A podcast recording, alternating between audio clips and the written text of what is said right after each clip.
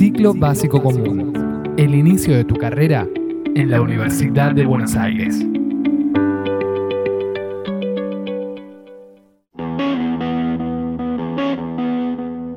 Como en la Facu, la vida está llena de historias, de viajes, de encuentros y de enseñanzas. Pero todos tienen el mismo punto de partida. Las ganas de movernos hacia adelante.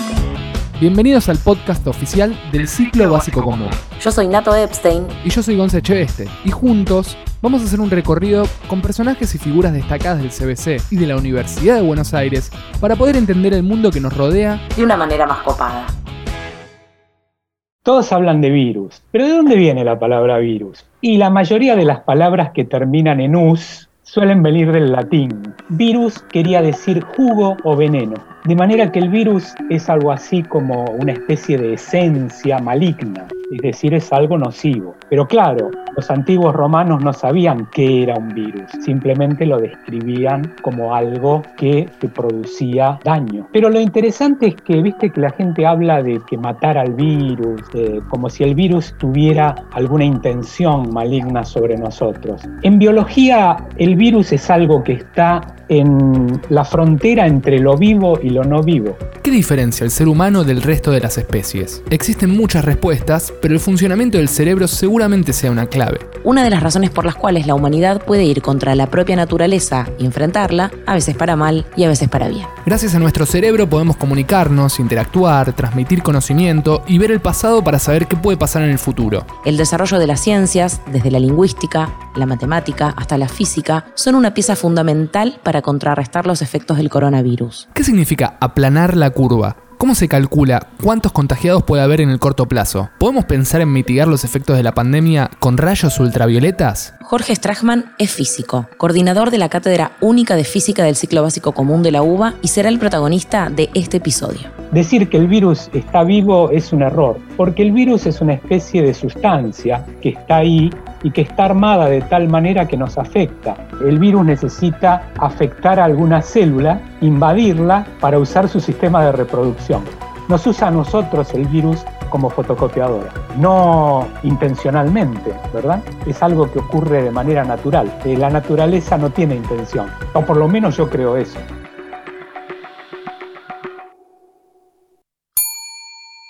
Episodio 4. A darle con los rayos láser.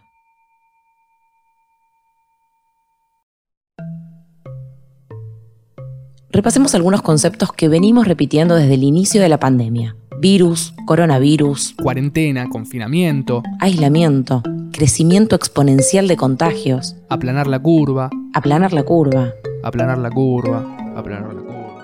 Hay que aplanar la curva. Hay que aplanar la curva. Que lo cumpla feliz. ¿Te pensás que esa curva se va a aplanar sola? No, Lorito, no, no, hay que aplanar la curva. La población de riesgo que lo cumpla feliz. No hay que salir, hay que cumplir la cuarentena. Hay que aplanar la curva. Población de riesgo. Coronavirus. La cuarentena. Que lo cumpla coronavirus. ¿Qué pasa con esa curva? ¿Se aplana o no se aplana? ¿Vos qué estás haciendo para aplanar la curva? Coronavirus. La población de riesgo, Julio. Coronavirus. Hay que cumplir la cuarentena, hay que cumplir la cuarentena. Hay que aplanar la curva. Hay que aplanar la curva. Que lo cumpla feliz. Sí, la escuchamos en todos lados, en la tele, en las redes, en este podcast. Pero nunca viene mal despejar las dudas y volver a entenderlo. Pensemos, por ejemplo, desde la matemática. ¿Cómo se origina la famosa curva? ¿Qué significa que el COVID-19 genera un crecimiento exponencial de contagios? Cuando vos tenés un fenómeno que crece de manera exponencial, y aquí es donde me gustaría explicar esta palabra que la estamos escuchando mucho y a veces la tomamos en un sentido cualitativo, ¿no? Porque la gente dice, bueno, algo exponencial es algo que crece mucho. Es cierto, pero esto requiere una precisión. No todas las cosas que crecen mucho son exponenciales. Exponencial significa que cada vez crece a más velocidad.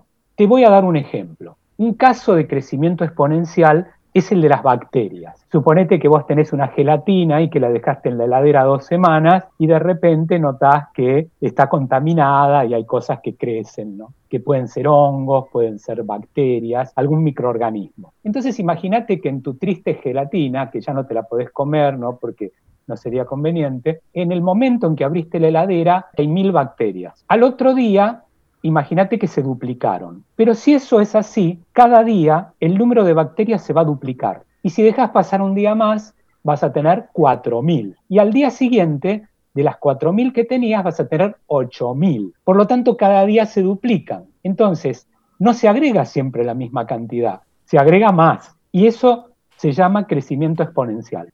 ¿Y qué tiene que ver todo esto con los virus? El contagio ocurre exponencialmente. Entonces, lo que les interesa a los especialistas es saber cuánto tiempo pasa para que se duplique el número de contagiados. Es decir, que si en el primer momento hay mil, querés saber cuánto tiempo pasa para que haya dos mil. Y si después dejas pasar el mismo tiempo, va a haber cuatro mil. Entonces, ese es el dato importante, saber el tiempo que pasa para que se duplique. Con ese dato pueden predecir la duplicación de casos, además de darnos datos para conocer cuál va a ser la cifra de contagios en el futuro cercano, también permite saber cómo va a ser el camino para finalmente poder salir de casa. El 19 de marzo entramos en la primera fase del aislamiento que consta de cinco fases. Actualmente estamos atravesando la tercera en el área metropolitana de Buenos Aires y la cuarta en el resto del país. Aunque algunos distritos ya están advirtiendo dar marcha atrás. ¿Por qué? Porque el dato más importante y el que permite ir pasando de fase en fase es el de duplicación de contagios.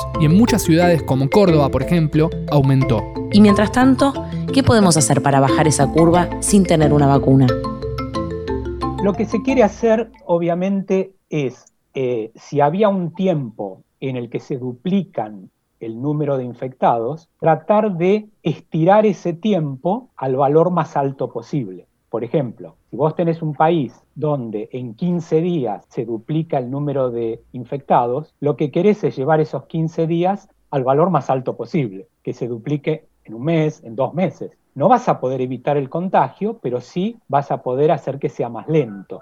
Y mientras tanto, desarrollamos herramientas para combatir la enfermedad. Por ejemplo, aumentamos el número de, camas en los hospitales, el número de respiradores, desarrollamos medios para detectar infectados y en el mejor de los casos, una vacuna.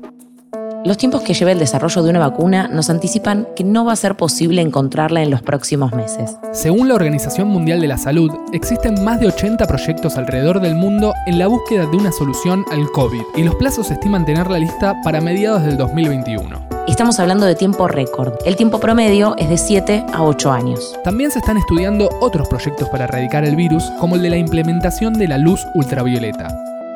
Desde hace tiempo, antes del coronavirus, se está trabajando con la luz ultravioleta, con ciertas aplicaciones, por ejemplo, esterilizar alimentos. Concretamente, la luz ultravioleta es capaz de matar bacterias y por lo tanto esterilizar alimentos. También es capaz de destruir el coronavirus. ¿Por qué no la usamos ampliamente? Bueno, se está trabajando en eso. El problema es que la luz ultravioleta no solo afecta al coronavirus, afecta a nuestras propias células. Entonces es una radiación tirando a peligrosa. Por eso te pones bloqueadores solares, ¿no? Cuando tomas sol, para filtrar el ultravioleta que te puede producir daño a la piel. Pero bueno, usado con cierta moderación, el ultravioleta es capaz de destruir al coronavirus sin producirte un gran daño a vos. Y para esto hay que explicar que la radiación ultravioleta es una radiación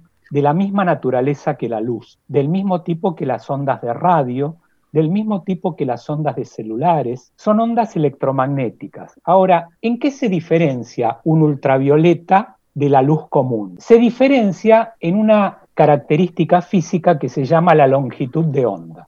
Nosotros los diferentes colores de la luz visible los podemos ver entre longitudes de onda comprendidas entre 700 y 400 nanómetros. El nanómetro es una cosa muy chiquitita, es mil millones de veces más chica que un metro. 400 nanómetros es la longitud de onda del color violeta. Si vos recibís una luz que tiene una longitud de onda menor que 400 nanómetros, entonces no la ves porque tu ojo no está preparado para eso. Se llama ultravioleta, porque está más allá del violeta. El ultravioleta se divide en tres bandas, cada una más peligrosa que la otra. Peligrosa porque el ultravioleta a nuestra piel le puede hacer daño. El ultravioleta C tiene un tamaño eh, muy parecido al coronavirus. Un coronavirus tiene unos 200 nanómetros, o sea que está más o menos en el tamaño del ultravioleta C. Y es ese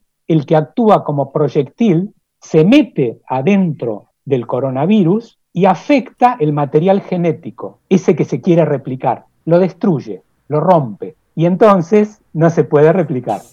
Hace unas semanas, una empresa argentina presentó un prototipo de robot autónomo que emite rayos ultravioletas como sistema de desinfección del ambiente, con un costo de 10 mil dólares. Una ganga. ¿Se puede pensar entonces en una aplicación en gran escala de rayos ultravioletas para erradicar el coronavirus?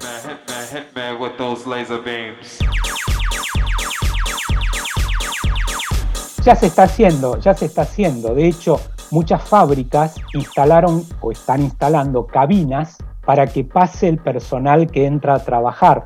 Entonces pasa por una cabina que te tira un líquido desinfectante en forma de rocío y además tienen unos tubos fluorescentes que te irradian con VC durante un ratito, no te preocupes, no te va a pasar nada, pero sí le va a pasar a nuestro archienemigo, el coronavirus. Y yo creo que es solo cuestión de tiempo para que lo empiecen a instalar en muchos lugares. No te digo en las casas, vamos a terminar todos bronceados, pero sí en lugares como entradas a edificios públicos, quizás a supermercados, eh, a lugares donde se, junte mucha gente, ¿no?